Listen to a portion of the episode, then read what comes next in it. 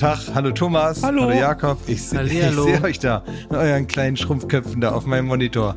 Ganz in der Ecke sitzt ihr wie die Mainzelmännchen und äh, winkt und quatscht und äh, grinst da in euch hinein. Ja. Und ähm, ja, ich bin hier woanders, bin, auf, äh, bin, bin, bin schnell weg, bin, bin schnell abgehauen und bin jetzt weg und äh, spanne ein paar Tage aus. Ich habe das ganz am Anfang von Baywatch Berlin schon mal erzählt und ich bin jetzt hier praktisch mein erster Testgast. Es gab doch damals zu Corona-Zeiten, ob ihr euch erinnert, als das gerade losging, haben die so Testurlauber nach Mallorca geschickt. Haben die geguckt, äh, wie gut kann man praktisch, während ein tödliches Virus zirkuliert, trotzdem am Ballermann Urlaub machen. Jetzt im Nachhinein eine total tolle Idee.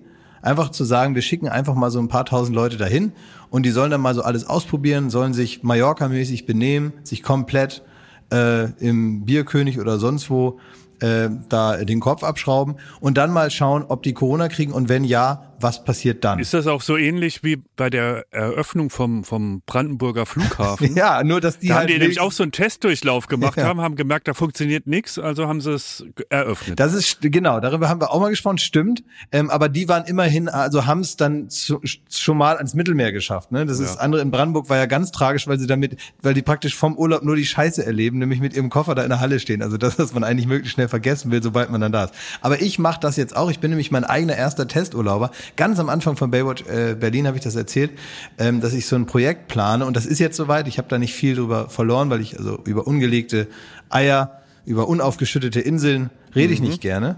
Aber jetzt ist soweit. Ich habe äh, Wangerooge aufgeschüttet ja? im Arabischen Meer und ähm, ich bin jetzt gerade bei an Langeoog bei.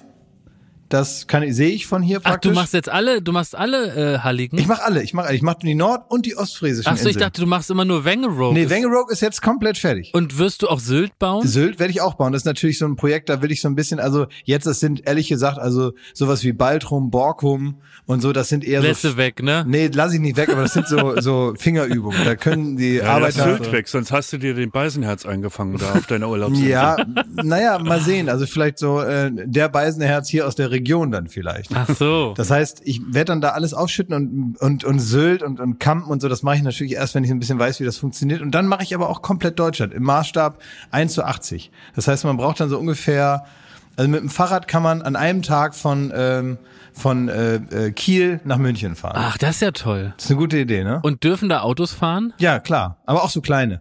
Im Maßstab Ah, ja, 1 zu okay. 8. Also das heißt, du, aber du baust auch die hässlichen Ecken. Ähm, äh, genau, ich baue alles. Ich baue auch Duisburg, genau.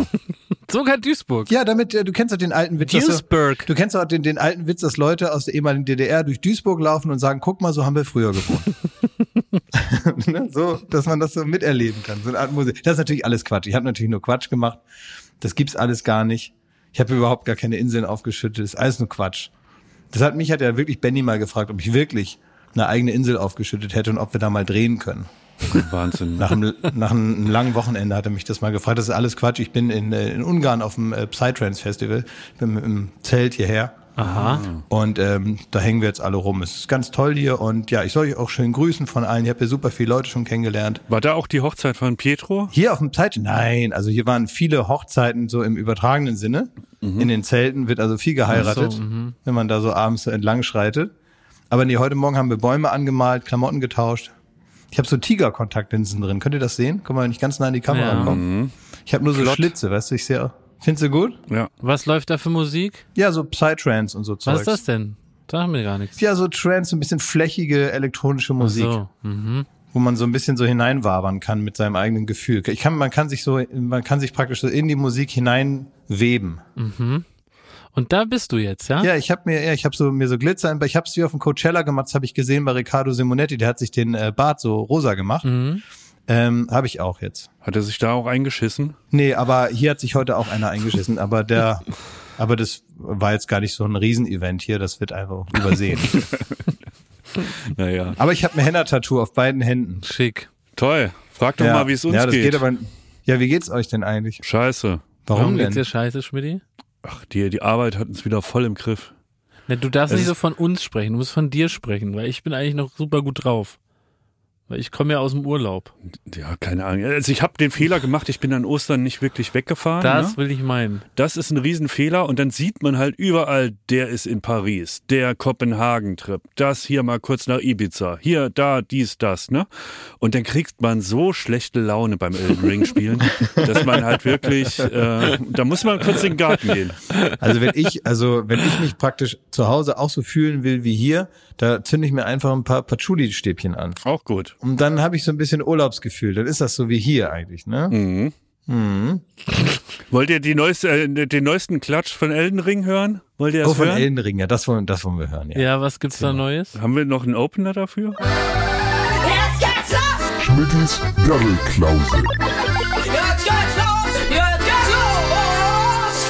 Also pass auf, das, da, da ist eine Riesenaufregung. Ne? Es ist wirklich, also das ist jetzt wirklich spannend. Also klar, ich weiß, du willst entspannen in deinem Urlaub da, ne? Aber das kann, also das ist, das, treibt den, das Adrenalin hoch. Es gibt nämlich eine neue Legende im Spielerhimmel. Und zwar gibt es ähm, einen absoluten Endboss bei bei äh, Elden Ring. Das die heißt, glaube ich, Melina. Und Für so einen äh, lieblichen Namen. ja, ganz lieblich. Und die kommt auch erst da so Elfen gleich daher, aber die haut einen Spieler nach dem anderen zu Klump. Ne? Also wirklich, auch die sehr guten Spieler beißen sich an der die Zähne Ach. aus. So richtig hart. Also die Welt schaut auf Melina, die ja, Elden Ring ja, ja, absolut. Das ist das Gesprächsthema. So und jetzt, es gibt aber in Elden Ring, wenn man es online spielt, gibt es eine Möglichkeit, dass man sich einen Spieler dazu holen kann, der einem dann hilft, ähm, diesen Gegner zu besiegen. Vom, vom Computer ein Spieler Nee, oder einen echten, einen Menschen? echten, einen echten Spieler aus der Online-Welt. Das heißt, Klaas könnte jetzt im Urlaub sich eine Playstation an der Rezeption ausleihen Ja. und dann selber dir mithelfen. Genau, wenn ich dann sage, ey Klaas, ich krieg den da nicht klein, dann könnte ich dich rufen mit etwas Glück, aber das ist, glaube ich, zufällig, wer da so. dir zugelost wird oder wer das dann gerade annimmt. Und dann kommt derjenige, ähm, kommt da aus dem Himmel geschossen so und hilft dir dann die, äh, die Melina kaputt zu hauen. So. Irgendwie erstmal eine gute Idee finden. Erstmal wenn eine ich gute höre, Idee. Ne? Das ist auch super. Und jetzt gibt's aber Das einen. klingt alles so cool. Ich habe den Anfang nicht mitgekriegt. Ich dachte irgendwie, die Melina kaputt hauen. Bei uns arbeitet doch eine Melina. Ich dachte, was ist denn los bei euch? Da ist man mal zwei Tage nicht da und wollt ihr Melina kaputt hauen. Nein. Nee. Mit mehreren Leuten. Nein, das ist eine böse Melina da. Also äh, in, in dem Spiel. So. Im Spiel. Ja. Okay. So, und jetzt kommt der Punkt. Die ganze Gamer-Welt steht Kopf, weil es gibt einen Spieler oder eine Spielerin, ähm, die heißt Let Me Solo Her. So, äh, so nennt er sich. Und der kommt da an und hat keine Ritterrüstung, nichts. Der hat nur eine Unterbuchs und hat auf dem Kopf hat er einen Topf, einen Suppentopf als Helm und hat zwei Schwerter, aber und ist so Level 1 so gefühlt, ne? Also wirklich hat gar keine Ausrüstung, äh, Ja. ne? Und er kommt da hin und kloppt Melina ähm, ohne einen Treffer zu kassieren zu Klump und das reihenweise. Und das Nein. ist jetzt so eine urbane Legende in der Wer Gamer ist dieser Typ oder diese Typin? ja, wer das ist, ich weiß nicht, vielleicht hat man es auch in einem Reddit-Forum mittlerweile rausgefunden, Ja. aber das ist der absolute Held, weil der leistet Unglaubliches. Das Könnte ist der Michael Jordan sein? von Elden Ring. Könnte es auch Klaas sein? Nee, Warum nicht? Nee, also da, da musst du wirklich, da musst du ein Jahr nichts anderes gemacht haben, als nur versucht haben, diese Gegnerin kaputt zu Es klopfen. gibt so einen Comic, der heißt Captain Underpants. Könnte der das sein? Da fehlt der Suppentop. Und das ist, äh, da gibt's mittlerweile eine ganze Meme-Welt darum, Ja, so. um diesen Typen, der da in der Unterhose mit dem Suppentopf da Unmenschliches leistet in Elden Ring. Also- das war mein Ostern. Da, ne, aber deine Daddel-Rubrik wird hier im Grunde jetzt direkt geht über in eine neue Rubrik, in Popkulturlexikon. Ja. Das heißt, wann immer Baywatch Berlin Hörerinnen und Hörer jetzt im Internet Memes sehen mit einem Suppentopf äh, Nucky Die mit Mhm. Unterbuchs, dann wissen sie, das ist im Grunde, ja, wie du sagst, der Michael Jordan äh, Ja. von, von der was, Playstation. was dann auch Spaß macht, ist so, ähm, es gibt dann auf YouTube gibt's Videos von diesem Kampf. Und darunter wird er halt wirklich, und das, das, das macht er wirklich Spaß, der wird wirklich verehrt wie ein Gott. Oh. Also er wird nur angehimmelt darunter und gesagt, was der, also das sind die neuen Chuck Norris-Witze. Ist der Ich, Suppentopfmann. ich sehe hier gerade Oh. ein Bild von dem, von dem Suppentopfmann. ja, Der ist so ganz durchdringend, der hat so eine, so eine, so eine ähm, ja, enge, ganz Ähm, schlank, ganz, ganz schlank und so. eine- Ganz schlank, ja genau, Ja. Mhm. schlank, aber hat schon so Muskeln da, wo sie hingehören und hat so auch so eine, so eine Speedo praktisch eher, so, Richtig. so eine Unterhose, Ja. ne? Also so eine, Ja. jetzt keine so eine, ähm, was der Vater so anliegende, getragen hat, ne? Ähm, was der, ja, aber wie er es trägt, also das, Und ich finde, so muss man auch durchs Leben gehen. Also weil was den, glaube ich, so zur Legende macht, ist, dass nichts an ihm Coolness ausstrahlt. Also Ja. der hat sich wirklich Gedanken gemacht, wie kann man diesen Charakter möglichst beschissen aussehen Ja. Und wie so ein Hämpfling und dann ist er aber der, der, der, der größte Motherfucker in dem ganzen Spiel. Ist ja auch übrigens was, worüber wir ja auch äh, viel nachdenken in unseren Berufen. Äh, Stichwort Fallhöhe, ne? Also der hat ja genau diese Ja. Überlegung gemacht. Also Richtig. was ist der größte Gegensatz zu jemandem, der normalerweise jemand mit einem Handschlag umhaut, ne? Da würde man ja eigentlich an so einen Tyson Fury oder sowas denken. Richtig. Aber der kommt in der Unterbuchs, Helm auf dem Kopf, los geht's. Und ich ne? sag mal, 999 von 1000 Leuten hätten sich dann irgend so ein Berserker-Kostüm Ja, ja, und die, die schwerste Waffe und die Wie dicksten der Muskeln. Kopfzerquetscher aus Game of Thrones. Genau, so, ne? kann, du kannst dir den Charakter ja zusammenstellen, zusammenbauen. Und das Wie sieht deiner eigentlich aus, Schmidti? Äh, ganz langweiliger Ritter. Ein ganz langweiliger Ritter. Könntest du den nur online stellen, wie du aussiehst? Ja. Weil darüber würde ich mich gerne amüsieren. Wie Schmidt sein, sein alter Ego baut. Ja. Aber ist das nicht nett und offen von mir, dass ich jetzt gar nicht so tue? So ist ja interessant, da würde ich mal gern einen Blick drauf werfen. Nein, ich sag ganz ehrlich, da will ich mich totlachen drüber. Ja, den kriegst Aber du. ich habe, als ich den gerade gesehen habe, hier, ähm, hier bei mir, da hier, ähm, hier Unterbüchsmann, Internet, Ja, meinst du? Hier gibt's auch so einen. Der hat, ähm, Ach, der in ist deinem so, Urlaub, so- oder was? Am Pool oder was? Ja, genau. Der geht aber immer nur zum Pissen in den Pool, glaube ich. Aber du redest so nicht alle- von dir. Nicht von mir. Aber es gibt so einen, der so ähm, alle 25 Minuten geht er mal bis zum Bauchnabel rein, steht dann da rum. also, was soll der da sonst machen? Aber das macht man, im Und- Meer ist es doch legitim, aber nicht im Pool. da schafft das aber nicht hin, weil am Meer gibt's ja keine Bar, zu der man hinschwimmen kann. so, und das, der muss ja auch oben wieder nachfüllen, damit das auch unten weitergeht. Aber bei dem ist ganz interessant, das ist so ein äh, absoluter Bodybuilder, der ist aber auch sehr klein. Also man sieht so richtig praktisch, ähm, was da schiefgelaufen ist. Der ist also, der ist wirklich so gebaut mittlerweile, weil der so klein ist, dass man besser über den rüberspringen könnte, als so drum herum zu laufen. Also es ist effektiver, einfach drüber zu hüpfen, ähm, weil der, also kleiner ist, als dass er breit ist und so. Und der sieht insofern merkwürdig aus, der hat auch mal so eine ganz kleine Badehose an und die schneidet ihm so richtig ins Fleisch. Und auch natürlich, damit man alle Muskeln sieht, die er trainiert hat. Und der hat sich vorm Urlaub schon mit äh, Selbstbräuner eingeschmiert, weil das ist mir dann so eingefallen, was sieht an dem eigentlich so komisch aus, habe ich gedacht. Ja klar, also erstmal diese bizarren Muskeln auf diesen kleinen Körper verteilt, aber der ist überall braun. Praktisch auch an Stellen, wo man gar nicht braun werden kann, weil da gar keine Sonne hinkommt, zum Beispiel in den Ohren.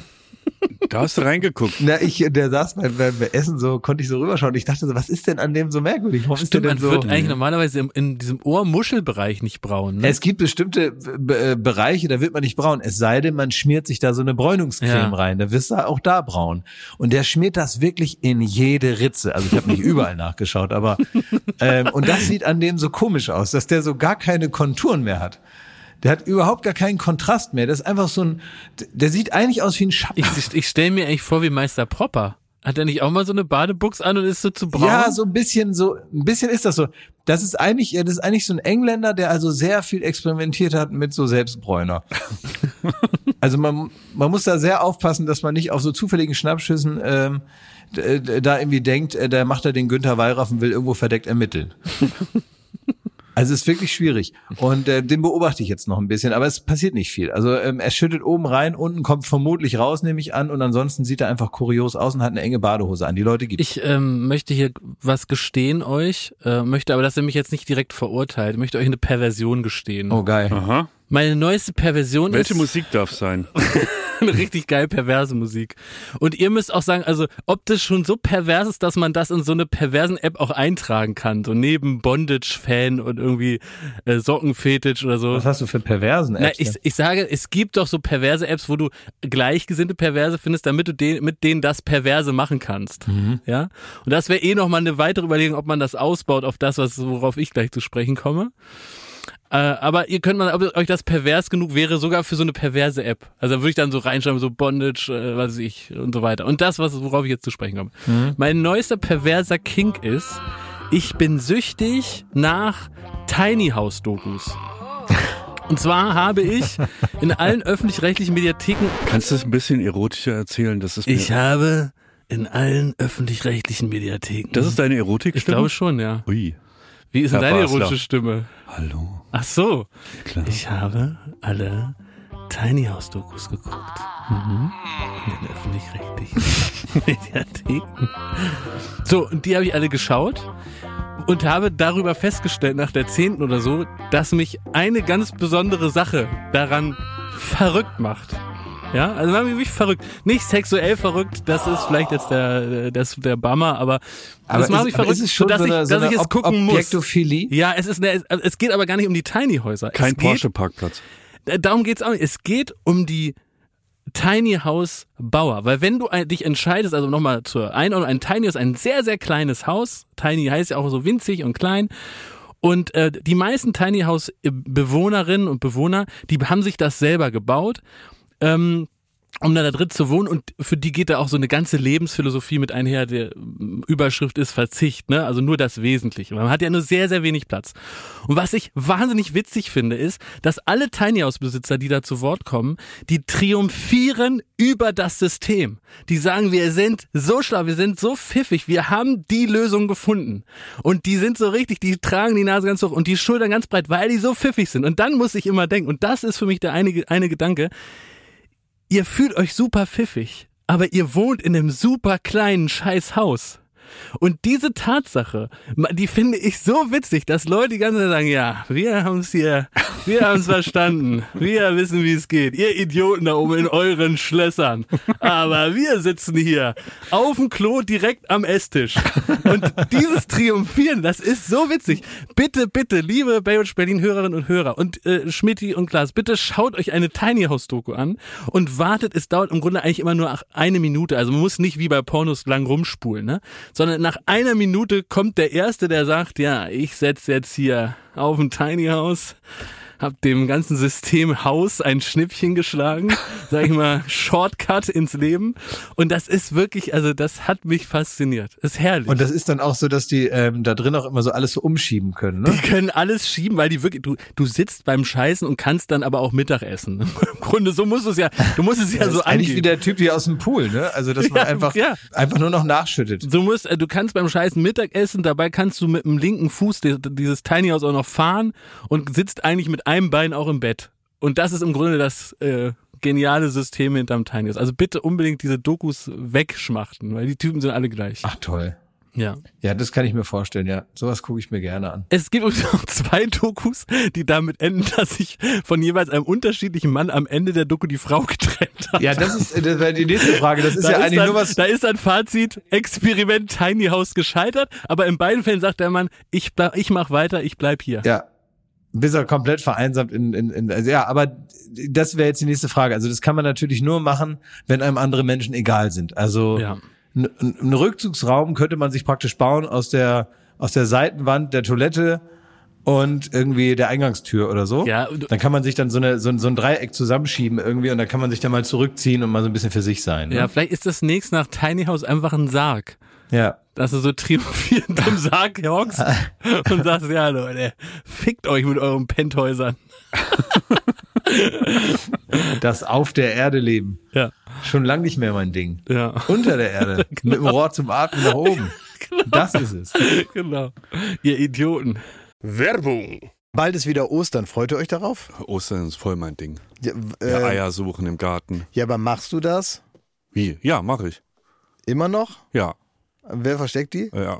Der Osterhase oder was? also, es Ja, ich so. suche ich such vorsichtshalber. Ja. Ob ich was finde, ist das dann. Ach, das ist so, Ja. okay. Das heißt, du bist immer noch im Suchmodus Ja. und das macht dir an so einem Tag einfach mehr Spaß. Du bist wie bei Pipi Langstrumpf, du bist Sachensucher, ne? Ja. Ja, Ey, weißt du was neu? Ich äh, habe die Blumen gegossen. Also ich habe so eine so eine Strelizie, so eine Pflanze, ne? Mhm. Und ich gieße und auf einmal äh, schillert das Silber.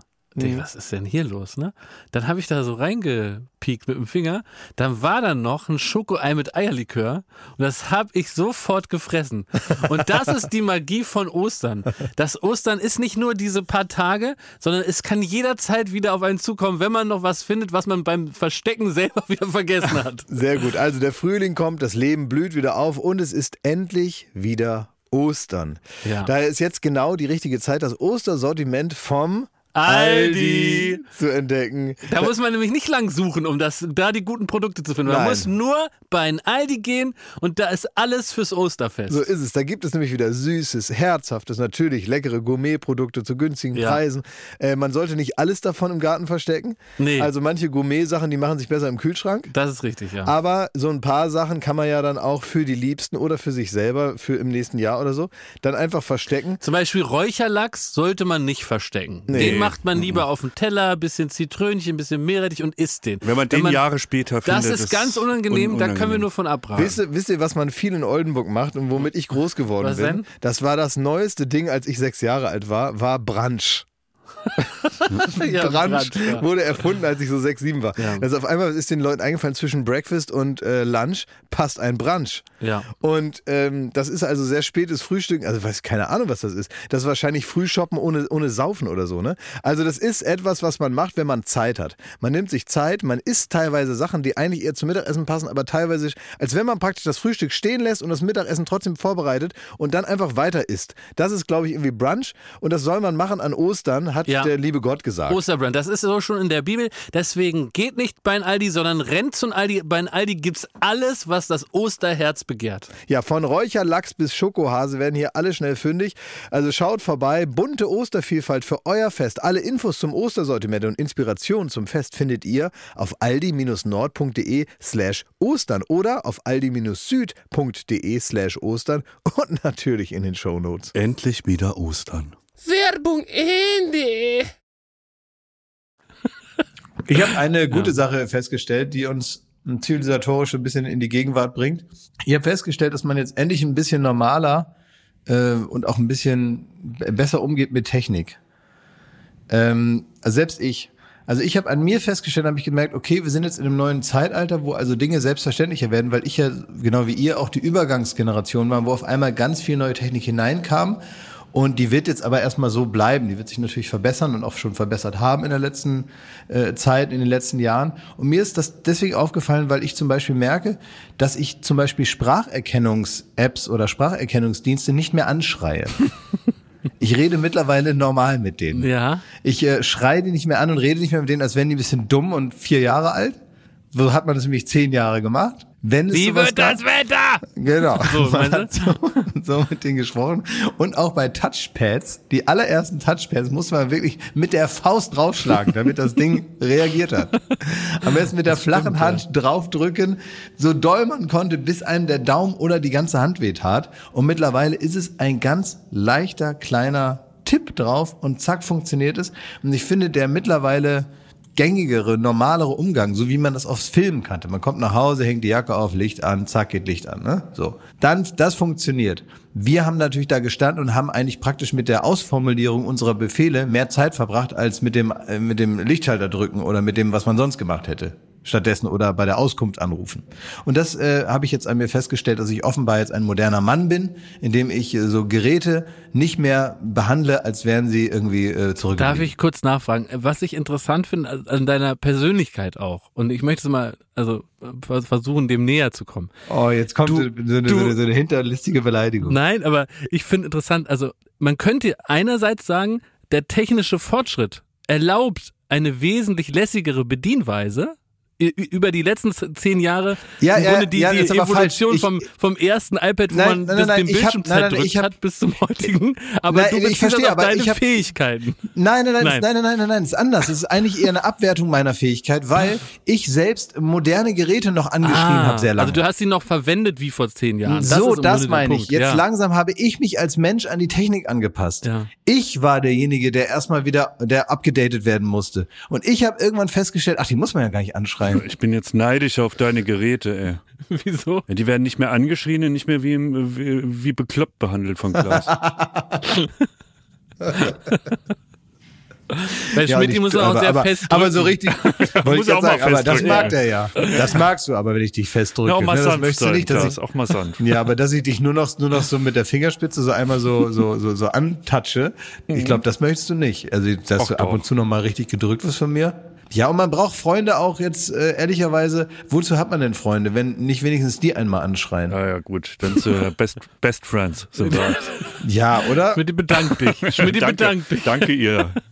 Danke. Ich finde das schon auch eine Qualität auch von unserer Freundschaft, dass, äh, dass man nie genau weiß, ob man mit dem, was man jetzt gerade sagt, durchkommt. Es gibt Freundschaften und auch so kumpelähnliche Beziehungen, wo ich genau weiß, ich kann den größten Schwachsinn erzählen. Ich kann erzählen, dass bei mir im Garten letzte Nacht ein Alien gelandet ist und die werden sagen, ah ja, wenn du das sagst, stimmt das wohl. es gibt so Freundschaften, von denen man weiß, da kommt man mehr, oder Freundschaften, aber so Bekanntschaften oder Gespräche, in denen man bereits drin ist oder die man gerade erwartet, wo man genau weiß, man kann eigentlich hier, kommt hier komplett durch mit allem. Man kann auch irgendwelchen Quatsch erzählen, den man sich in der richtigen Freundschaft nicht trauen würde. Weil man genau weiß, man hat eigentlich nicht genug Ahnung. Gilt das für Promis nicht immer generell? Weil es ist ja wahrscheinlich auch so für ob das jetzt ein Hotelangestellter ist oder keine Ahnung, irgendjemand in einem Laden. Es ist, ähm, es, es fällt einem doch schon schwer, wenn jetzt so Thomas Gottschalk vor dir steht oder so, dass du dann irgendwie, ähm, und der redet offensichtlich richtigen Müll, dem zu sagen, Herr Gottschalk, Sie reden offensichtlich richtig, richtig, richtigen Müll. So, also ich weiß nicht, ob diese Hürde nicht eh schon da ist bei, ähm, in Anführungszeichen, Normalos gegenüber Prominenten und du vielleicht schon seit zehn Jahren in so einer Welt lebst, wo dir vieles abgenickt wird. Das ist das große Problem. Ich gebe dir vollkommen recht. Und äh, da muss man eben zusehen, dass man sich äh, die, die, die, die besten Freunde oder die Freunde, die man hat, ähm, bewahrt und zwar ein Leben lang und nicht erst holt, wenn man äh, sonst wo angekommen ist oder so oder irgendwie so eine so eine Situation hat, wo es schwierig ist, das selber auch von innen zu durchbrechen, weil es einem die ganze Zeit so entgegenkommt.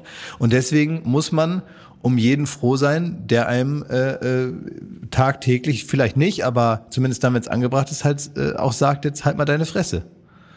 Das ist schon nicht unwichtig. Aber man muss natürlich auch aufpassen, dass man nicht an die sogenannten falschen Freunde gerät. Und so ist es ja bei dem jungen Mann passiert, der uns im Grunde das Sorry der Woche präsentiert. Xavier Naidu, der ja jetzt in einer großen Entschuldigung eigentlich nochmal deutlich gemacht hat, dass er die letzten zehn Jahre aus Versehen bei der Wahrheitssuche ähm, ist er an die falschen Leute ger geraten, die ihm aus Versehen die falsche Wahrheit auch mitgegeben haben, wie zum Beispiel, dass die Erde eine Scheibe ist, dass Donald Trump äh, Kinder entführt und aus, aus äh, sein, deren Blut trinkt, dass, äh, dass die Juden an der Weltverschwörung schuld sind. Und all diese Sachen, die haben ihm aus Versehen Leute, also die haben ihm Leute gesagt und er hat das aus Versehen geglaubt und hat die dann selber weiterverbreitet. Er ist dann auch aus Versehen, ist er, glaube ich, so kann ich nur mutmaßen, ist er so am Handy ausgerutscht, dass er eine ganze Telegram-Gruppe erstellt hat, wo er noch bis eine Woche, bis zwei, drei Wochen vor der Entschuldigung ganz, ganz lange Texte reingetippt hat.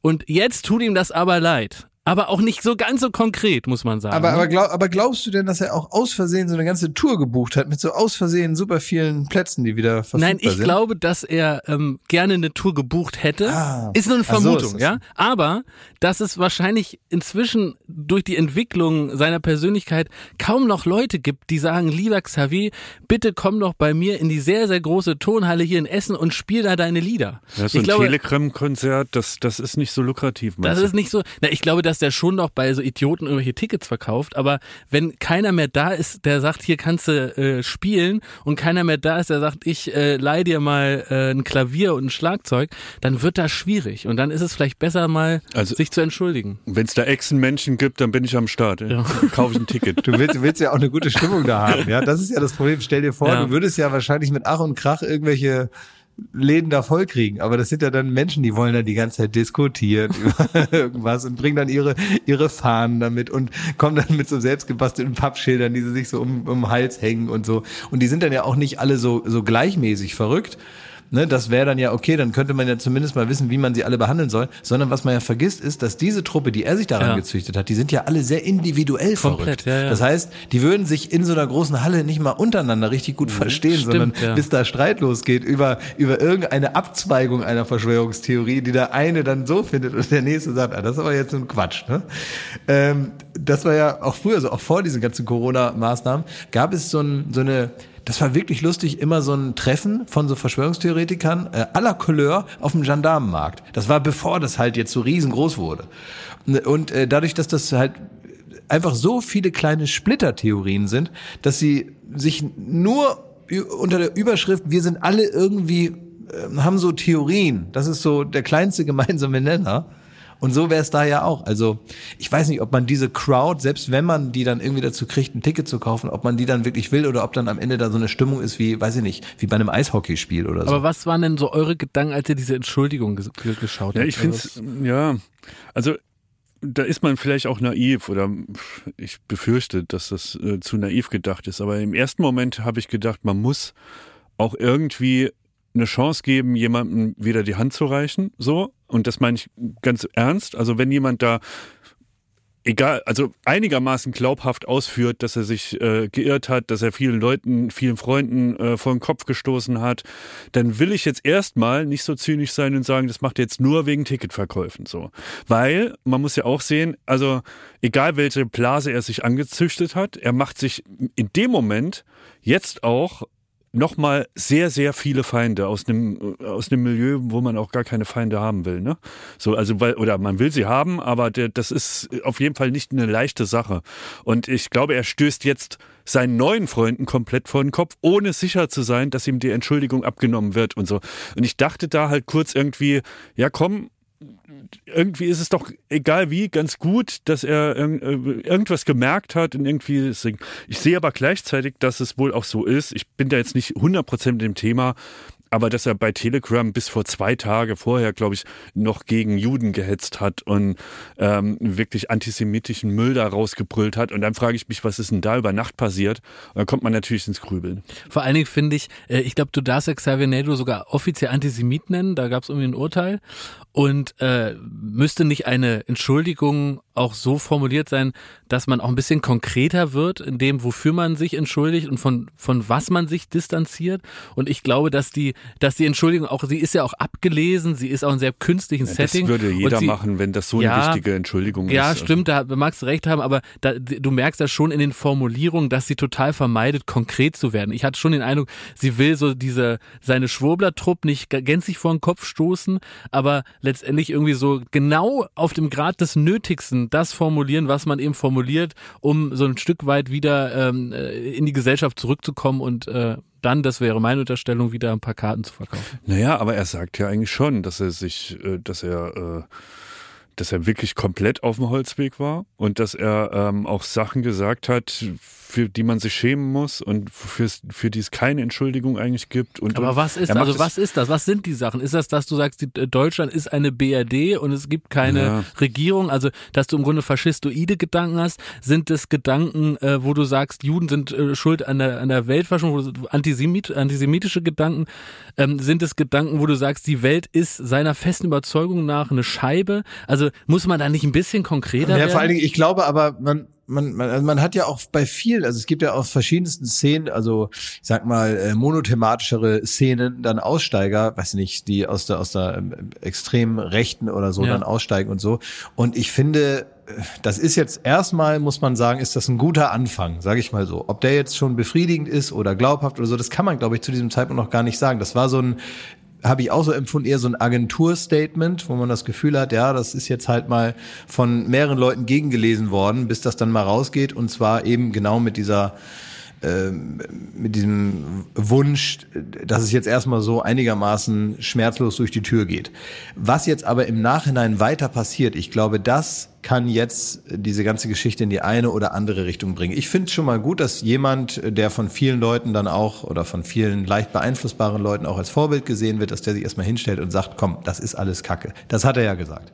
Aber was genau alles und was jetzt auch an Arbeit folgt, weil ich glaube schon, dass das jetzt einfach mit so einem Statement nicht getan ist. Also nur mit Worten ist es nicht getan. Und die meisten Menschen, die wirklich aktiv aus so einer Szene aussteigen oder die einer Sekte entkommen sind oder sonst was, die verschreiben sich dann auch der Arbeit damit, diese Szene ungefährlicher zu machen und eben bestimmte Dinge ähm, auch nach außen zu kommunizieren, vielleicht andere davor zu bewahren, da hineinzurutschen.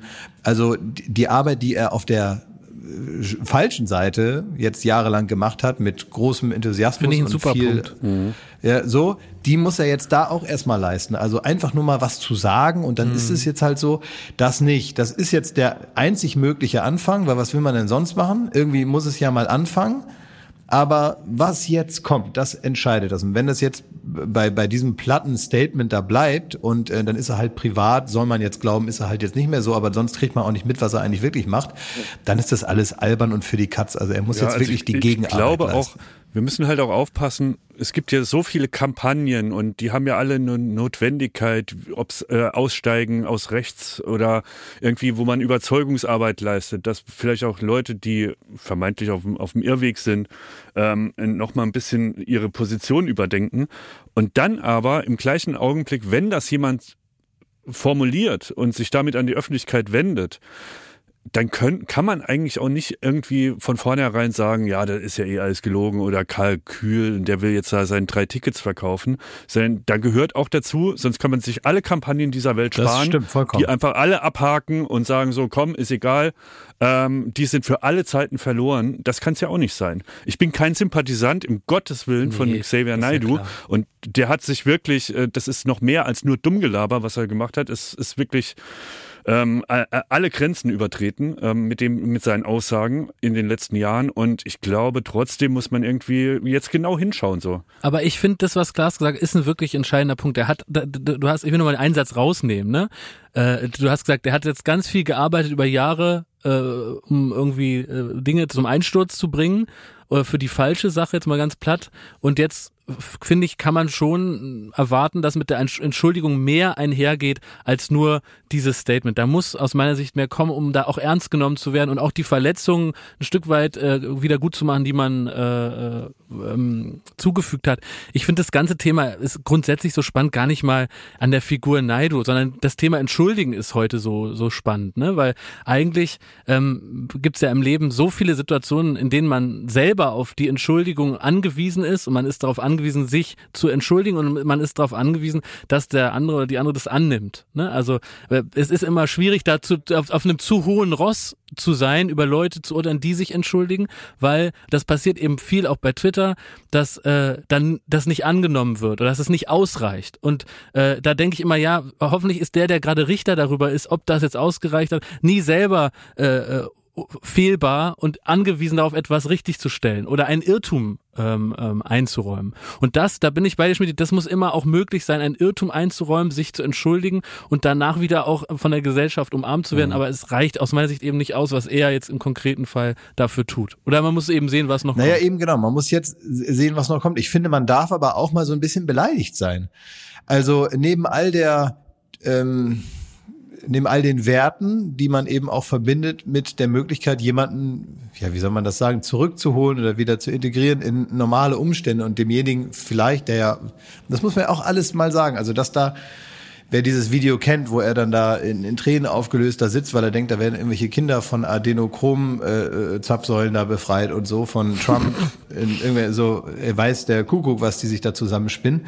Ähm, aber wer sieht, wie es dem geht in dem Moment, das ist ja nun nicht geschauspielert, sondern der ist in irgendeinem Zustand da. Ja. Ob er sich da lächerlicherweise selber reingeredet hat oder zu viel gekifft oder äh, sich zu beeinflussbar oder äh, weiß ich nicht, vielleicht irgendeine traumatische Erfahrung, die ähm, eine Öffnung für sowas möglich macht und jetzt nach vielen Jahren im Erwachsenenalter eben dann sowas verursacht, weiß man alles nicht und so. Aber man muss ja sagen, das war in dem Moment ein echtes Gefühl und ein psychischer Zustand und diesem psychischen Zustand, den muss man auch jemandem, der dann seine Reichweite natürlich viel größer nutzen kann, weil er vorher, wo er sich vielleicht irgendwie noch anders gefühlt hat, irgendwie sich eine große Reichweite aufgebaut hat und auf einmal kriegt das dann jeder mit und so. Ne? Es gibt ja viele, die so für sich in ihren vier Wänden verrückt werden und keiner merkt's, weil die eben gar nicht den Zugriff haben auf so viele verschiedene Leute, die dann zuhören.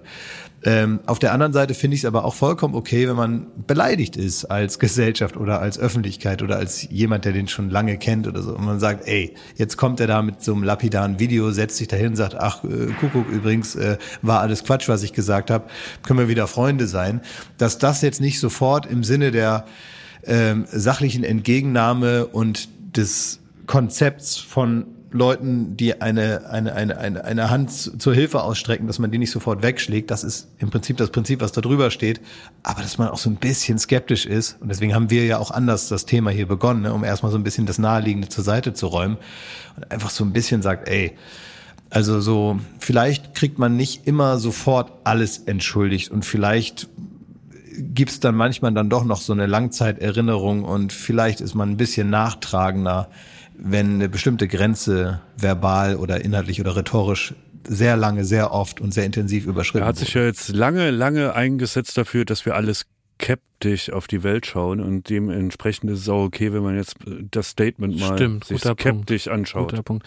Noch letzte Sache, ich meine, warum ist man auch so streng mit ihm? Ne? Er ist ja nicht einer von vielen Schwurblern gewesen, sondern ich finde schon, wenn man nochmal zwei Jahre zurückspult, so Anfang der Corona-Pandemie, als äh, aus so ein paar witzigen Schwurblern, die man so bei Spiegel TV beäugt hat, eine ähm, ne Bewegung geworden ist, die dann wirklich auch äh, in vielen großen Städten zu großer Zahl viel auch mit mit Rechtsradikalen zusammen ähm, äh, demonstriert haben und da ein Terz und ein Terror gemacht haben, ihre Masken nicht getragen haben. Gab es Demos in Berlin, die dann wirklich nachweislich als Superspreader-Event äh, fe festgestellt wurden. Da war er eher schon immer eine Galionsfigur dieser ganzen Bewegung. Er war so einer der ersten mit so einem Telegram-Kanal noch lange vor Attila Hildmann. Und ich glaube, dass er da wirklich auch einen großen Schaden angerichtet hat als jemand, der eigentlich einer der prominentesten in Deutschland war, weil er ein herausragender Sänger ist, jemand, der bei Deutschland sucht den Superstar in der Jury neben Bohlen sitzt. Das war eine Figur, da war auch genau für diese Menschen, glaube ich, eine Figur, die gesagt hat, Mensch, wenn der da jetzt dabei ist und wenn der mich da mit meinen Nachrichten versorgt, ja, dann muss da, dann kann ich ja so falsch gar nicht liegen. Und der hatte, glaube ich, viel von diesem ganzen Schwachsinn, der wirklich zu einer gesellschaftlichen Bedrohung, auch zu einer Bedrohung für die Demokratie geworden ist, hat der legitimiert oder sogar mit seinem äh, Quatschkanal ähm, äh, initiiert. Und das finde ich, das darf man so nicht ganz vergessen, Aber- wenn er da so reumütig auf der Aber auch da ist wieder, Designer-Couch wieder sitzt. eine Chance, wenn genau so ein Posterboy, Ja. so nenne ich ihn mal, Ja. wenn der jetzt irgendwie sagt, alles, woran ich in den letzten zwei Jahren geglaubt habe, war für die Katz. Ja, und und das- war Schwachsinn, ich möchte mich entschuldigen. Das ist per se eigentlich mal eine, eine Basis, äh, wo ich jetzt nicht äh, die Tür Ja. zuschlagen würde. Du hast vollkommen recht. Das muss man jetzt so machen, aber ich, ich bin jetzt mal gespannt, wie ernst das genommen wird und ob da mit derselben Konsequenz eben auch in diese Richtung jetzt Ab gearbeitet zu Lanz und dann schauen wir mal. Ja, genau. Ja, genau. Das Landsgericht. Soll, Robin Alexander soll seinen Spruch sagen und dann bin ich gespannt. genau. Und äh, naja, das ist jetzt die Frage, ne? Jetzt kommt er da in, die, in jede Talkshow und zack, da ist er wieder und so. Und das ist, es ist alles nicht so einfach. Aber ich, ich bin schon auch bei dem da, was, was äh, Thomas da gesagt hat. Sag mal, Thomas, ähm, du wolltest ja nicht dazu, ich weiß, ich mach das Thema jetzt nicht nochmal auf. Du wolltest ja nicht in diese eine Fernsehsendung. Nee, Ne? wollte ich nicht. Ähm, nee, jetzt- keine Zeit. Nee. Ich Ja. weiß, hat genervt und so weiter. Wer hätte denn Ich hab, sowas ähm, ahnen können? So, ne? jetzt Wer weiß denn sowas, was Thomas wer da weiß nicht denn, will? wer weiß denn sowas, dass du das nicht. So, aber jetzt äh, hat mich nur noch mal jemand, ähm, ein Zuschauer auf eine, vielleicht lag es an der Sendung, so habe ich mir jetzt auch überlegt, ne? Vielleicht ist es einfach Ach die so. Show, in der du dich Das, nicht wohl das, gefühlt Schmidt, hast. das ist unser Schmidt nur Ja, Quiz mir hat hast. jemand wirklich eine ganz kurze, aber wie ich finde, dann doch erfrischende Nachricht geschickt. da kam, kannst du, weil auch die Formulierung, also es übernommen hat, so wie ich das praktisch mache, ne? wie ich also Leute Ja. gegen ihren Willen oder manchmal auch mit ihrem kleinen Willen prominent mache. Ähm, hier hat jemand nur geschrieben, kannst du Thomas Schmidt mal bei Ninja Warrior anmelden? Fände ich witzig. Ja. Und da wollte ich dich mal fragen, ob du mal bei, also bei Ninja Warrior mal mitmachen willst. Oder habe ich dann überlegt, wenn du sagst, ah, da stehe ich so im Mittelpunkt, das ist nicht so mein Ding und so, ähm, habe ich überlegt, ob du nicht in der Haustierversion mit einem von deinen Kröten da mitmachen, äh, dein, von deinen Echsen da mitmachen willst. Ja. Also wir kennen uns ja jetzt lange. So hast du ja schon den Podcast hier eingeleitet. Ne? Dass Können die springen? dass es ja wichtig ist, dass man äh, gute Freunde hat, die einem auch die Meinung sagen und so. Und hier ist als guter Freund meine Meinung, fick dich. Ah, das finde ich nett, dass du so, immer noch so, so, dass du so direkt noch zu mir bist. Ja. Das sind die wenigsten. Gern erfrischend? Okay. erfrischend, oder? Erfrischend. Also Ninja Warrior, ich leite daraus jetzt mal ab. Nein. Und Köppen, Nein, lass oder? das Handy liegen. Ne? Ja, okay, gut. Also Unser- braucht gar keiner erst anrufen. Aber du kannst doch, kannst du hangeln zum Beispiel? Nee, das Einzige, hangeln? was ich machen würde, ich würde nächstes Jahr ähm, in der Neuauflage von der Passion würde ich den Jesus machen.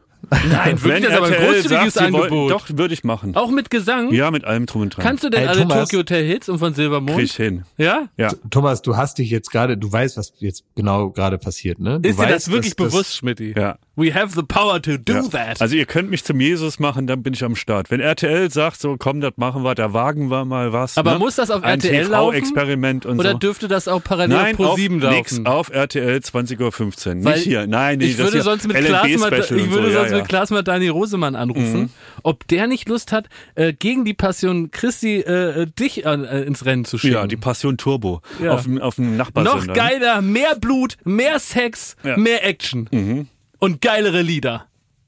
Mehr Hits. Wäre das nicht witzig? Das wäre doch gut. Das wäre doch saugut. Wenn wir das machen könnten, dass wir einfach, äh, da müssen wir aber rechtzeitig rauskriegen, machen die wieder dieselbe Nummer wie, wie dieses Jahr oder nächstes Jahr? Natürlich. Also wir machen eine geilere Stadt. Ja, wir gehen, wir machen das erstmal in Paris oder so. Ja. Wir, wir, wir buchen, oder ich meine, von mir aus Kassel ist ja schon geiler als Essen wahrscheinlich. Natürlich, klar. Da, dann, dann, wir haben geilere Stars, wie gesagt, es, es wird mehr Action, wir spitzen das Ganze viel mehr zu. Was ist denn die Passion? Die findet ja im öffentlichen Raum statt. Ja. Die können ja nicht sagen, so Essen gehört jetzt insgesamt RTL. Was ist denn, wenn wir mit einem Kamerateam einfach deren Kulissen im Hintergrund nutzen und die eigene Passion für ProSieben machen? Das geht nicht, Schmidt, Ah. weil sie ja ihre Sachen, die nicht auf der Bühne sind, schon zwei Jahre vorher aufzeichnen. Ach so. Das heißt, wir müssten das jetzt machen, in diesem Jahr für 2024. Das geht. Das wäre aber ein Gag mit einer sehr, sehr langen Pointe. Ich weiß nicht, ob Aber, wir da aber, das was, Durchhaltevermögen aber was wäre denn, aber was wäre denn, wenn man praktisch einfach mit, mit anderen Handlungssträngen den Ablauf der Passion stört? Also wenn ich praktisch mein Batman-Kostüm nochmal hole. Und auf Und einmal dann steht der da traf dann sagt Jesus man, auf Batman. Und Petrus sagte, was, wer bist du denn? sowas. Ja. Das noch als kleiner Nachtrag, ne, das hat mich ja wirklich gewundert, dass die 5000 Leute auf diesem Platz hatten, wo Ja. dann die große Kreuzigung nicht stattfand. Und da die Menge so brav war, dass da keiner spürbar für die Live-Zuschauer reingebrüllt hat, Ja. dass irgendwie Ballermann-Gesänge ähm, äh, kam oder noch Schlimmeres. Ne? Es gab keinen Flitzer, es gab nichts. Wie, wie, wie schafft man das? Wie hat RTL, mit welch eiserner Hand Nein, hat ist- RTL die zurückgehalten? Das war immer? diese christliche Stimmung, die da entstanden ist. Da muss man auch gratulieren. Da ist durch das Lichtkonzept Tommy Gottschalk und die richtigen äh, Musiken ist da einfach eine so kirchlich-christliche Stimmung entstanden, dass sich keiner getraut hat, mal Tittenarsch zu rufen. Ja, es ist aber auch so ein bisschen diese ganze St Straßenfeststimmung da, ne, wo man das Gefühl hat, Da war Jupp macht keine Nein, da war ja gar keine Stimmung. Das- da war das war keine- Ist das, andächtig. ist das nicht so, dass Nee. das, äh, ich, ich stelle mir das so vor, in so einer Stadt ist das nicht so, dass man das Gefühl hat, da macht noch irgendwie Michael Simmerzidis gleich die Garage auf und alle Nee. äh, kriegen einen Kölsch Da hatte so? keiner Spaß. da hatte keiner Spaß. Ach so. Also da, die, die Leiden waren auch aufs Publikum übertragen. Ja. Mir hat eine, äh, eine, eine Zuhörerin hat mir geschrieben, ich habe mir überlegt, also ich, ist einfach nur eine, ich will mal eine Meinung abfragen von euch, ne? Ach so. Dazu. Ähm, nach dieser Passionsposse hat RTL angekündigt, das ist jetzt die Meinung von der Melanie, die hat mir geschrieben, Mhm. nach dieser Passionsposse hat RTL angekündigt, das im nächsten Jahr wiederholen zu wollen. Und das, obwohl es doch keine wirklich guten Kritiken dazu gab. Klar war die Einschaltquote hoch, aber doch eher, weil es wie ein Unfall war, bei dem man nicht wegschauen konnte. Es war doch mehr eine Blamage für RTL als ein echter Erfolg. Redet man sich sowas in der Fernsehwelt in der Tat plump schön? Ja. Im nächsten Jahr wird es doch garantiert ein Flop, denn äh, da hat man das meiste ja schon gesehen und beim zweiten Mal ist es doch nicht äh, spektakulär. Ich bin irritiert. Jetzt mal ein, Also äh, im nur eine Prinzip äh, Privatmeinung. beschreibt sie das, sie beschreibt das Wetten das Problem. Nein, sie beschreibt, sie beschreibt es zu ehrlich. Aber natürlich, da- das wird eine Sitzung gegeben haben mit Champagner. Ja. Und dann wird gesagt worden, dann erstmal, Tommy, du warst super, du hast es klasse gemacht. Es war herrlich, toll, dass du dabei warst. Du hast dem Ganzen nochmal so eine Grandezza verdient. Essen sah toll aus. Wir waren richtig mal bei den Zuschauern, da wo sie tagtäglich sind. Wir waren fast als RTL regional vor Ort. Wir haben das toll abgefilmt. Auch die schönen Seiten von Essen haben wir toll in Szene gesetzt. Wir hatten tolle Sänger. Die Songs waren berührend. Es war, die ganze Welt hat draufgeschaut. Es war alles klasse im Grunde. Das ist ja ein internationales Format, ne? Das Ja. ist ja eingekauft Aus Holland, worden. ne? Aus Holland. Und ähm, das heißt, die haben auch eine sogenannte Showbibel. Das, das ist, Was ist das? ich sage jetzt mal ganz plump, ein Katalog, in dem drin steht, ich habe The Voice gekauft, dann muss das Studio so aussehen. Dann muss die Musik kommen, oder man kennt es auch von Wer wird Millionär, das Lichtkonzept, dass wenn die Frage kommt, gehen die Scheinwerfer äh, Das ist runter. auf der ganzen Welt gleich. Auf der ganzen Welt gleich, ob du es in Indien guckst oder so. Und das wird dadurch sichergestellt durch die Formatbibel. So, das, du, du- und die kaufst du auch ein. Das Noch ist, eine Bibel. ja, das ist letztlich der Gegenwert. Also du kriegst dann wirklich bis zur Wandfarbe, je nach Format, aber du, äh, äh, gerade bei den John de Mol Sachen oder so, ist es sehr, sehr ausführlich und sehr detailliert, dass du als Produktionsfirma, die das dann für den Markt umsetzt, meines Wissens gar nicht so viele äh, Spielräume hast, wie du das dann irgendwie abwandelst. Wenn man jetzt merkt, vieles von dem, was man gerade aufgeführt hat, hat nur so mittel geklappt. Man würde aber gerne die Passion nächstes Jahr weiterführen. Interessiert mich sehr, ob man das abwandeln darf und auf einmal da es sich nochmal versuchen kann. Wieso, wir machen jetzt DSDS 2.0, wir machen jetzt die Passion nochmal in ordentlich. Oder ob man das nur eins zu eins wieder so aufführen kann. Na, ich stell's mir so vor, weißt du, wie bei Theaterstücken. Da macht Polish auch einen anderen Shakespeare als Zadek. Ja, das und darfst so, du halt eben nicht. Und Das so gucke ich da auch, nee, aber so gucke ich da auf RTL und erwarte da natürlich jetzt Ja. was ganz anderes. Und ich glaube, das geht nicht. Ja. Und dann frage ich mir, würden die das wieder, wäre das wieder ein Erfolg? Oder ist da dieser, Mann, ich wollte jetzt RTL dieses giftige Geschenk ins Schuh legen, dass wir jetzt Ach, du meinst, du meinst, dass die einfach nächstes aufbauen. Jahr denken, alles klar, ey, super, sehr gute Idee, wir nehmen Jonathan Mese nächstes Jahr. Ja, genau. Der macht das. Ja, genau. Nee, aber auch, dass die sich selber jetzt äh, die, äh, die denken, die Erwartung ist, das ist jetzt nochmal ganz anders. Und dann ist die Enttäuschung noch größer, wenn es wieder Jonathan genau Mese gleich ist. malt, malt, malt große Bühnenbilder im Hintergrund und darf auch ein bisschen bei der Inszenierung reinquatschen und so. Äh, und, und, und ansonsten macht er so eine Art Performance-Kunst in der Ecke noch irgendwo. Ja. Dass man also irgendwie probiert, das Ganze noch so ein bisschen, dann kriegen alle eine geknallt und los ich geht's. finde, Udo Lindenberg sollte das inszenieren. Oder so. Oh ja. Aber ich meine, die dürfen ja andere, andere Darsteller nehmen, ne? Das dürfen sie ja schon. Ne? Andere Darsteller dürfen sie bestimmt. Ja. Also Udo Lindenberg, das muss ich sagen, äh, von der Idee, dass er das inszenieren will, bin ich sehr überzeugt. Ich erinnere mich sehr gerne an äh, Udo Lindenbergs Auftritt ähm, bei Zirkus Halligalli. Äh, da äh, erstmal hatte irgendeiner Geburtstag, ich weiß gar nicht, wer es war. Irgendeiner da aus der Band ne, hatte Geburtstag, wurde äh, 90 oder so. Einer aus dem Panikorchester. Äh, einige, einige aus dem Panikorchester wurde da äh, ähm, äh, ein Jahr älter und dann äh, gab es oben tatsächlich in der in der äh, kleinen Garderobe, die wir da oben hatten, gab es dann aus so essbaren Bechern Eierlikör für alle, habe ich auch noch eingekriegt und so, hatte ich richtig das Gefühl, guck mal hier, so ist das, ne? So funktioniert das. Und er ist ja also sehr sympathisch, ne? Und irgendwie ein verrückter, aber irgendwie guter Typ, der ähm, also irgendwie, weiß ich nicht, mag ich den sehr gerne, obwohl ich den nicht besonders gut kenne. Und dann waren wir unten äh, und dann haben wir die, seine Performance mussten wir irgendwie voraufzeichnen. Das ging jetzt nicht sofort dann in der Show, sondern wir mussten es irgendwie nachmittags machen und dann hat man also mehrere Durchläufe. Und er hat das also immer irgendwie so gemacht, wie er jeden Auftritt macht, vermutlich seit 40 Jahren. Und hat dann da so rumgeudelt. Und dann waren wir fertig und dann äh, sagte er, nee, im Prinzip wäre er zufrieden. Ähm, und dann ist er so von einem Bein aufs andere so getänzelt, aber so ganz leicht nur. So ist das so ein bisschen so, wie man das so von Udo Lindenberg kennt, so hin und her gehüpft von einem Bein aufs andere und sagte, er würde gerne noch einen Durchlauf machen und dann von diesem Trick, den er gerade hier gezeigt hat, noch ein bisschen mehr reinpacken. ich mach ein bisschen mehr von dem Trick hier, ne? Ich will auf jeden So. Fall auch die Regieanweisung, wenn der Lindenberg da die Passion Oh, inszeniert. Herrlich. Hm, da wäre ich das- aber drei Tage vorher da. Das könnte eigentlich Mhm. für RTL eine gute Entscheidung sein, das praktisch auch als Reality-Format dazu zu verkaufen. Dass du im Grunde auch noch das Making-of siehst, wie die sich da Mhm. aber, ach, zerstreiten das war doch oder das den Making Darsteller. of, was sie gezeigt haben. Ja, stimmt. Der Panikpanther hat alle Systeme hochgefahren. Also, aber das finde ich eine gute Idee, um das, um das zu retten, die Passion zu retten. Ja. ähm, genau. Ich habe ein Problem mit einem gemeinsamen Freund von uns, mit Joko Winterscheid. Ja, mit dem habe ich auch mehrere Probleme. Wo fangen wir an? Ja, der, neuerdings hat er, er hat sich was überlegt, womit er mich in den Wahnsinn treiben kann. Und dabei bleibt er jetzt. Er, also er, er weiß, dass es eine Sache gibt, mich, die mich wirklich total nervt. Und das ist, wenn Leute die ganze Zeit versuchen, im Berliner Dialekt zu sprechen, aber es überhaupt nicht beherrschen. Ja. Und das habe ich mal so in einem unbewussten Moment gesagt. Und seitdem klingen Sprachnachrichten von Joko und jeden Satz, den er an mich richtet, ungefähr so. Komm, kannst du mal abspielen. Ich habe eine vom Handy dabei. Jakob, ich bin es, Joko. Ich wollte dir nur ganz kurz sagen, was, dass ich in Berlin bin die nächsten Tage. Und äh, ich würd dir gern sehen. Zum Essen. Ich würd dir so ja einladen. Äh, sag mir doch mal, ob das passt. Also, ich bin da Mittwoch bis... Äh, Entschuldigung. Ich bin... Ich bin da bis Freitag. Wir waren jetzt zusammen im Urlaub und da ging es morgens schon los. Guten Morgen, Jakob. Und das ist aber alles auch so falsch. Und wie viele die Berliner Dialekt nachmachen, denken, denken die Menschen dann, man muss immer ein Wa dranhängen. Soll ich dir nur was vom Buffet mitbringen? Wa?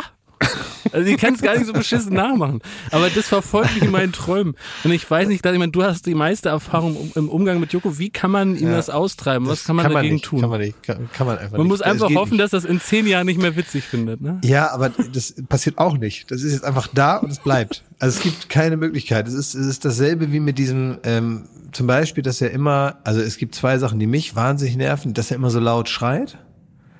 Immer so von jetzt auf gleich, also so, wenn er, manchmal will er einen Witz machen oder, oder so, und dann schreit er so ganz laut dabei, ne, so dass man sich so kurz erschreckt und dass man das Gefühl hat, boah, das, äh, das ist jetzt auch gar nicht gut für den Witz. Also es hilft dem Witz jetzt gar nicht, dass er so wahnsinnig laut schreit. Man hat nur das Gefühl, jemand überschreitet äh, die zulässige Lautstärke hier so, dass wir uns alle wohlfühlen, ne? Also und dann, und dann schreit er so ganz laut. Das ist die eine Sache. Und die andere Sache ist, dass er mit allen Gegenständen immer so tut, als wären das Telefone.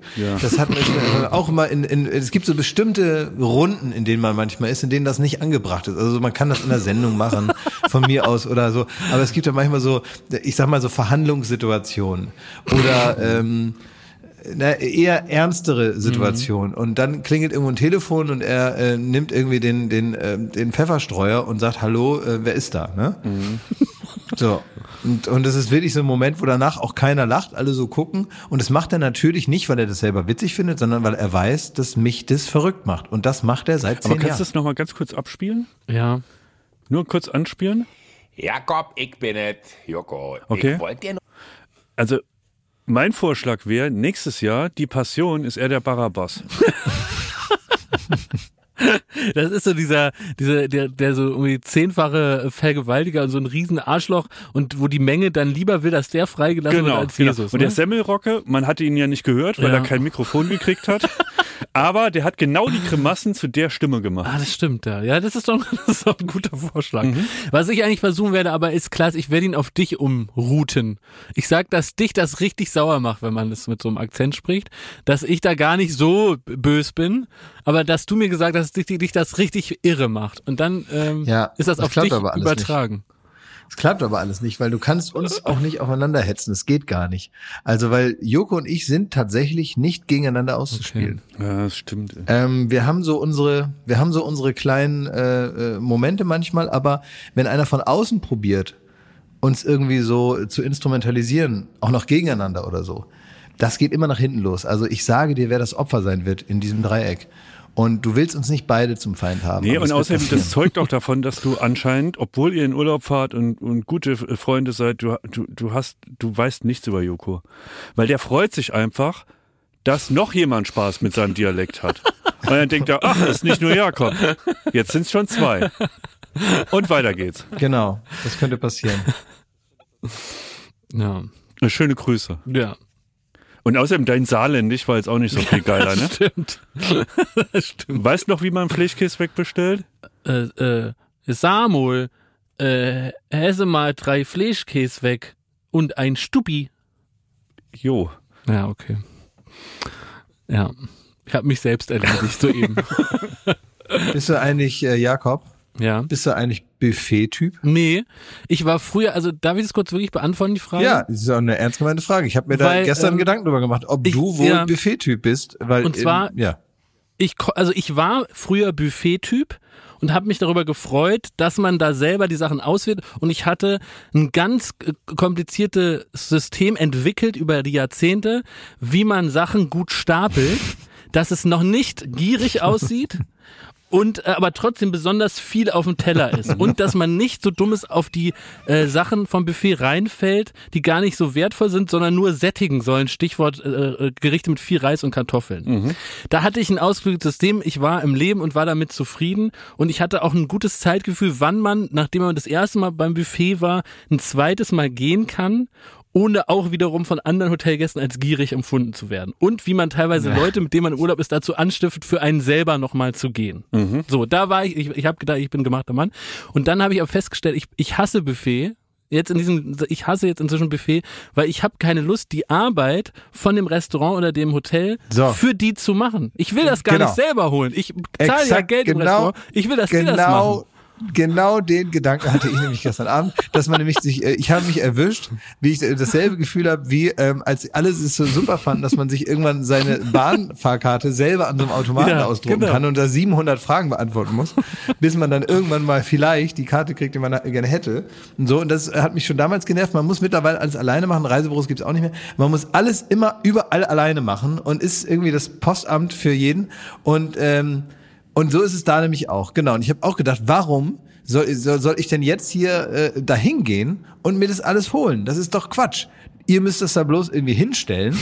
Und, äh, und ich soll das dann Ja. alles selber mir hier ranholen. Ja. Das ist doch Quatsch. Das ist doch Schöne ist doch, dass ich hier sitze und das ist doch das Prinzip ist doch, dass man also nicht da aufstehen muss und sich das holen. Und das meine ich auch nicht überheblich oder so, sondern in, also das so ist es doch in einem Restaurant. Ja, das Schöne an einem Restaurantbesuch ist doch, dass man selber damit keine Arbeit hat. Man kann sich ganz auf seine Freunde konzentrieren, auf gute Gespräche und immer wieder kommt dann was. Da, das ist auch der einzige Punkt im Leben, wo ich äh, nah an dich ranreiche, Jakob. Ja. Wo ich mir denke, Mensch, jetzt bist du aber ganz schön lund. Aber ich hab, ich, mir ich habe keinen Bock mehr, in Kneipen zu gehen, wo man an die Bar wa wackeln muss Ja. und sich da was bestellen. Man will in die Bar gehen, sich da in, äh, in die Kneipe gehen, an den Tisch setzen, am besten irgendwo an der Straße, die Leute beim Flanieren so zusehen und dann kommt jemand an den Tisch und fragt, was man trinken will.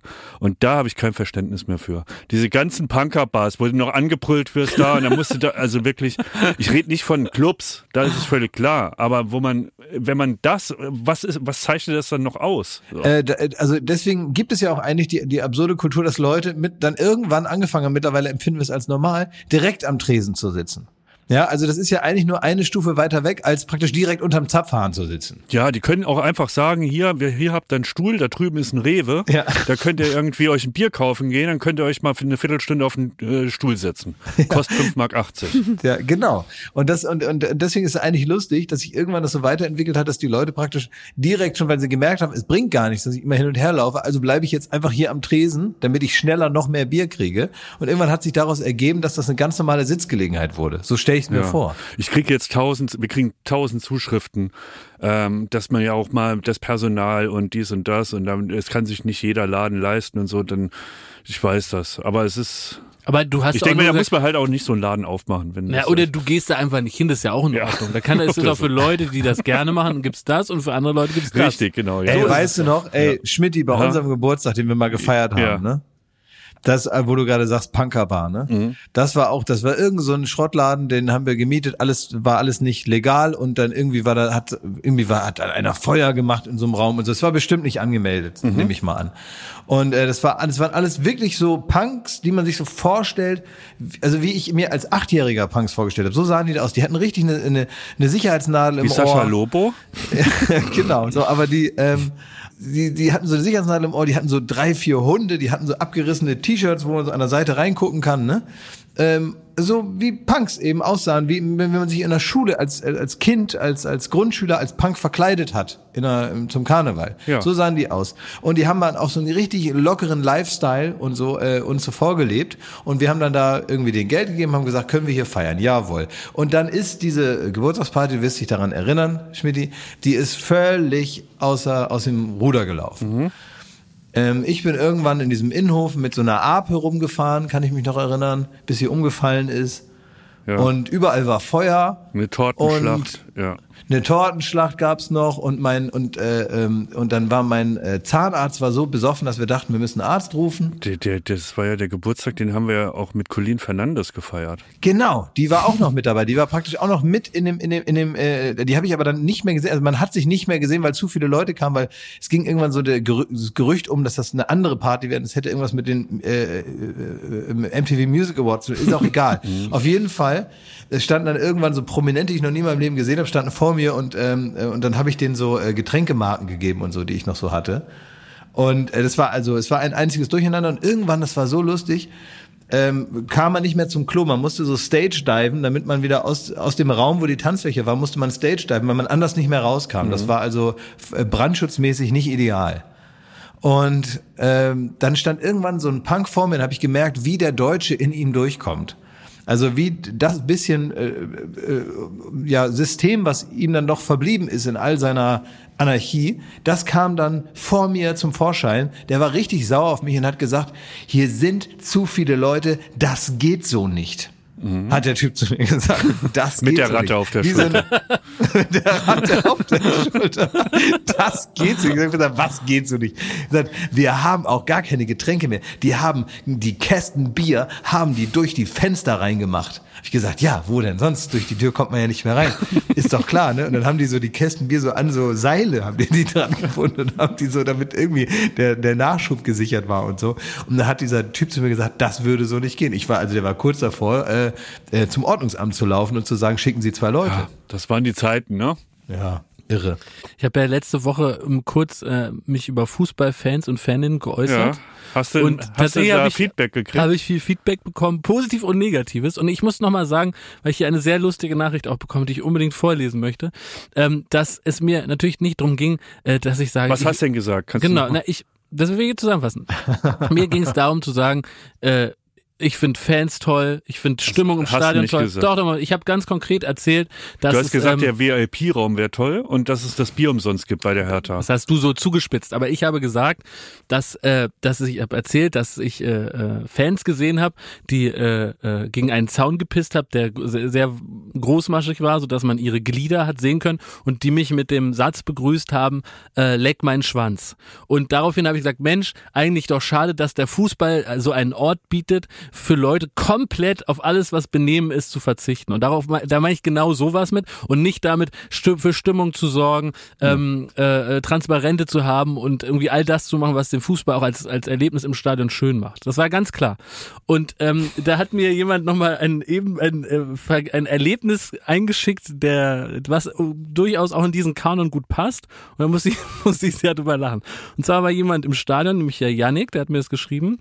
Und äh, er sagte, also es ging schon auf der Haupttribüne los, dass da äh, äh, Menschen sich aus demselben Fanlager äh, die Nasen blutig geprügelt haben, dann rausgeflogen sind. Und nach demselben Spiel dachten sie schon, das wäre das High, also beziehungsweise Lowlight gewesen, sind sie in die ähm, S-Bahn gestiegen und da ist ihnen ein äh, Pärchen, ein ganz liebreizendes aufgefallen, wo der Mann angefangen hat, äh, Fans des gleichen Lagers anzuspucken. Und dann die Frau von dem Mann beim Versuch, den Mann davon abzuhalten, weitere Fans ins Gesicht zu spucken, hat sie sich eingepisst. Und das klingt wie, wie, wie ausgedacht, aber es ist ihm gelungen, dem Yannick, ein Bild von der Frau mit der eingepissten Jeans zu machen. Das zeige ich euch mal. Vielleicht würde ich das auch posten. Also, und da muss Das ich sagen, kannst du nicht posten. das kann man nicht posten. Man sieht ja das Gesicht nicht. Aber gut, da ist er, also die Nee. Frau hat dann also praktisch sich so angestrengt, den, den Mann davon abzuhalten, andere äh, Fans ins Gesicht zu spucken, dass sie vor Aufregung eingepisst hat. Ja. Und ich glaube, dass diese, diese kleine fast Fabel oder diese kleine Metapher fasst ganz gut zusammen. Was, glaube ich, zum Fußball gehört, ist Fan sein und singen und, und Stimmung sorgen und auch, auch, auch mal die Wut rauslassen und schimpfen und analysieren.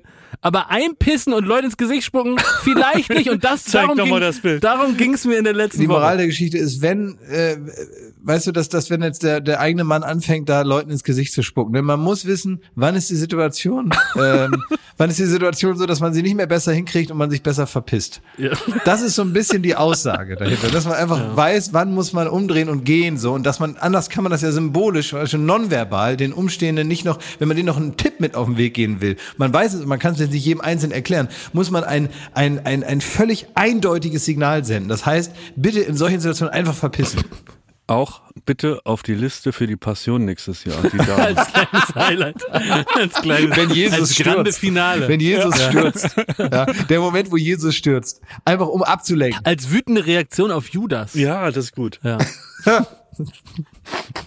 Jetzt auch mit Publikumsbeteiligung. Oh Gott, ey. Da, da, ja, da können die auf jeden Fall ihre Müllsäcke schon mal von Anfang an über die Kameras machen. Schmidt, äh, jetzt ist so ein Moment, wo wir was ankündigen können, was wir dann nächste Woche gern wieder vergessen können. Aber Kampf der eigentlich- Reality Stars? Ja, Exakt. Ich, ich habe beide Folgen gesehen. Ich auch? Ich möchte dich bitten, dass wir jetzt, äh, vielleicht äh, jetzt die Zeit auch schon knapp wird, wir uns die 38 Euro teilen. Ja. Ja, 37, dann sind können wir- 37. Wir, wollen hier 37, nicht wuchern. Siebte. Na, gehen Euro Äh, Trinkgeld. ist RTL 2 nicht billiger? Nee, in dem Moment. Deswegen, ich möchte, wir müssen erstmal sehen, ob sich RTL 2 mittlerweile sind wir ja dazu übergegangen, dass die Sender selber bezahlen. Ne? Ja. Stimmt. Und ihr ja, müsst du jetzt, hast und recht. die müssen, ja. die müssen mit Bargeld bezahlen. Das heißt, wenn RTL 2 bis nächste Woche 37 Hat Euro jetzt schickt, eine Woche Zeit. die haben eine Woche Zeit, Bargeld in einem, in einem, in einem, in einem äh, Briefumschlag ähm, äh, Mit zu einem Autogramm von 37 Gundes Zambo. Nee, das geht Doch, nicht. ich Ja. möchte so ein Autogramm von Gundes Zambo. Die hat doch früher das äh, mit diesem Tierchen da moderiert. Das habe ich sogar geguckt. Bim Ja, Bambino aber oder wir so. wollen es doch jetzt nicht dran scheitern Ja, lassen, okay, dass sie stimmt, die das ist 40 dumm Euro von mir schicken gedacht, und dann recht. kommen sie nicht an das Auto. Ohne Autogramm, ausdrücklich ohne Autogramm von Gundes Zambo. Ich möchte also diese 37 Euro in bar geschickt bekommen Ja. und einen Battlebrief von einem RTL 2 Mitarbeiter und dann denke ich drüber nach. Okay. Und dann können wir nämlich darüber reden, äh, über diese zwei fantastischen Folgen, Ja. die wirklich, und das wäre für ein bisschen, ein bisschen die Überschrift, und ich weiß, da sind wir uns einig, die Unschuld wieder zurückbringen ins Reality-Fernsehen. Die das guten predige ich seit zwei sind Jahren. zurück. Kampf der Toll. Reality Stars ist das beste Format Ja. gerade auf dem Ja. Markt, was das angeht. Auch wenn diese Staffel, muss ich sagen, etwas schwächer anfängt, weil manche Ideen, sieht man, können wir dann auch drüber reden, Mhm. Ja. zünden nicht so. Ja. Und da haben sie es so ein bisschen, ist es zu salopp, Stichwort die Iris da mit ihrem, das, also Das die hat ein bisschen Idee ist genervt, halt hat kompletter, äh, kompletter Müll. Aber die Sanduhr, die hat mich voll und ganz überzeugt. Sanduhr ist super und es ist aber wirklich, Sag mal, die jetzt Ruhe. Das ist, also das Ja. ist schon mehr als eine Inhaltsangabe Ja. hier. Das könnt ihr nächste Das Woche stimmt. machen, wenn bezahlt ist. Ja. Tut mir leid, ich muss das jetzt hier unterbinden. Vielleicht war das jetzt aber auch ein Hinweis für RTL 2, in Es welche in Richtung gute unsere Richtung, Kritik geht. ne? Gerne Also, noch zwei Nullen ja, ranhängen. können uns auch nochmal 40 Euro schicken. Ja, genau.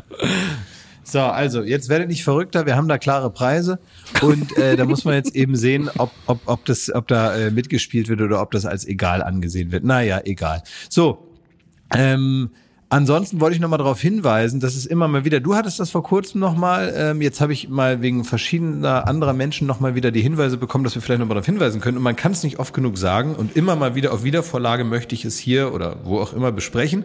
Wenn ihr da draußen noch nicht typisiert seid, das klingt jetzt erstmal komisch, bei der DKMS, bei der deutschen Knochenmarkspende, dann macht das bitte. Da geht es darum, dass ihr eventuell der richtige Spender seid für jemanden und Knochenmark spenden könntet ähm, für jemanden, der dringend darauf wartet und an Leukämie erkrankt ist und äh, dann wieder gesucht wird. Also es gibt immer wieder Leute, die also länger schon äh, Leukämie äh, haben oder jetzt gerade erst erkrankt sind und dann wird in der großen Datenbank geschaut, gibt es irgendwo auf der Welt oder in Deutschland jemanden, der Knochenmark spenden könnte, weil das zusammenpasst und dafür müssen sich möglichst viele verschiedene Leute typisieren lassen. Ich habe das gemacht, wir haben das glaube ich alle gemacht, ne Jakob und Thomas, ihr auch und ähm, das kann man auch ohne Anlass einfach mal so machen. Also DKMS, Deutsche Knochenmarkspende, bitte lasst euch typisieren, dann müsst ihr einfach nur so, das ist so ganz einfach, da kriegt ihr so ein Set nach Hause, müsst eure Speichel da einmal irgendwie reingeben, dreht das Röhrchen zu, schickt das wieder zurück und dann ist das erledigt und ihr werdet erst dann angesprochen oder angeschrieben, wenn es in Betracht kommt und könnt euch dann immer noch entscheiden, macht es oder macht es nicht mit der Knochenmarkspende. Das ist aber alles problemlos und äh, gar nicht so wild. Nur für denjenigen, der keine Knochenmarkspende, keine passende findet, für den äh, kann es mitunter tödlich enden. Insofern ist das eine so eine tolle Sache, was man gerne mal machen kann und das kann man nicht oft genug sagen, dass ihr das mal machen könnt. Und da kann ich auch nur bestätigen, ich, ich wurde angeschrieben von alten Schulfreunden, mit denen ich äh, auf dem Gymnasium war früher, ähm, dass von denen eine Bekannte an Leukämie erkrankt ist und die haben auch so eine Internetseite, Leben, äh, Melanie darf nicht sterben, ist eine junge Mutter gewesen und daraufhin habe ich das auch bei Facebook gepostet, ähm, dass man sich da, dass man spenden äh, oder sich registrieren soll. Und äh, ich will jetzt gar nicht darauf hinaus, dass das irgendwie der Post war oder es haben dann auch viele Leute mitgemacht und mitgepostet und retweetet und und und. Fakt ist aber, dass äh, tatsächlich ein Spender gefunden wurde und der auf einmal wieder ähm, da eine Zukunft da ist, die kurze Zeit nicht mehr vorhanden war für Melanie. Und ich glaube, also einfacher wirklich als in, in, in Röhrchen zu spucken ähm, und damit jemandem die Chance wirklich auf ein Leben zu geben, ähm, geht's ja gar nicht. Ja, also gu- guckt euch das doch mal an, DKMS. Das ist weder ein Auftrag, den wir von der DKMS bekommen haben, noch äh, gibt es sonst irgendeine Verbindung, die wir dahin hätten. Also, ne, also jetzt keine aktuelle. Ich glaube, ich, glaub, ich habe das mal auch für die offizieller mal gemacht vor einigen Jahren. Würde ich auch jederzeit wieder machen. In dem Fall ist es mir jetzt einfach eingefallen, weil ich das so gut und so einfach finde und äh, macht doch mit. Wieso denn nicht? So, ne? Übrigens, äh, wenn ihr keinen Organspendeausweis habt, könnt ihr den ja auch gleich noch ausfüllen in euer Portemonnaie tun. Aber das können wir ja mal an einem anderen Zeitpunkt besprechen, weil da gibt's auch noch ein paar interessante Fakten zu, aber das machen wir dann. Ähm, ansonsten, ähm, ich muss jetzt wieder, ähm, also gleich auf der Hauptbühne spielen gleich, ähm, äh, spielen gleich äh, äh, Nu Pagadi. Ich muss jetzt wieder zurück. Ja. Meint ihr, die Kölner Comedy-Szene gibt's nächste Woche noch? Ich hoffe nicht. ich hoffe nicht. Also die sehen wie die Lemminge, ne? Naja, aber warum? Also ja gut, ne? Also man versteht das gar nicht, ne? was also, man versteht nicht so richtig, was das jetzt sollte. Ne? ist immer, Alles. ich finde, ne, dieses ganze, als ein, ein Gedanke dazu, diesem ganze Instagram und so, das lässt ja tiefe Einblicke zu, ne? Und es gibt Menschen, die sind gut beraten, wenn man die so ein bisschen näher kennenlernt und die da, und das geht auch ganz gut über Instagram. Und dann gibt's andere Menschen, da hätte man sich gewünscht, die hätte man doch gar nicht so nah kennengelernt. Und da gibt's ein altes Sprichwort, hättest du geschwiegen, wärst du ein Philosoph geblieben. Und das kann man ganz gut auf das Thema Comedy umwandeln. Aber manchmal haben wir auch das Gefühl, da hat, wurde irgendjemand der Urlaub einfach nicht genehmigt und hat gesagt, ich ähm, hole mir jetzt trotzdem ein bisschen Freizeit. Ne? Ja, ja. Also anders ist das ja bald nicht mehr zu erklären. Na gut, ansonsten ein dreifaches machen, in, die, ne? in, Ja. in die in die Rheinmetropole. An alle Und, Großmeister ähm, der Comedy, liebe ja. Grüße. Wir ähm, verabscheuen uns. Bis zum nächsten Mal. Ihr Jochen Busse. Können wir wenigstens die Tradition aufrechterhalten, dass wir Ja, mit den Worten ja recht. schließen, die da heißen. Alles Gute, alles Liebe. Ah, Hi,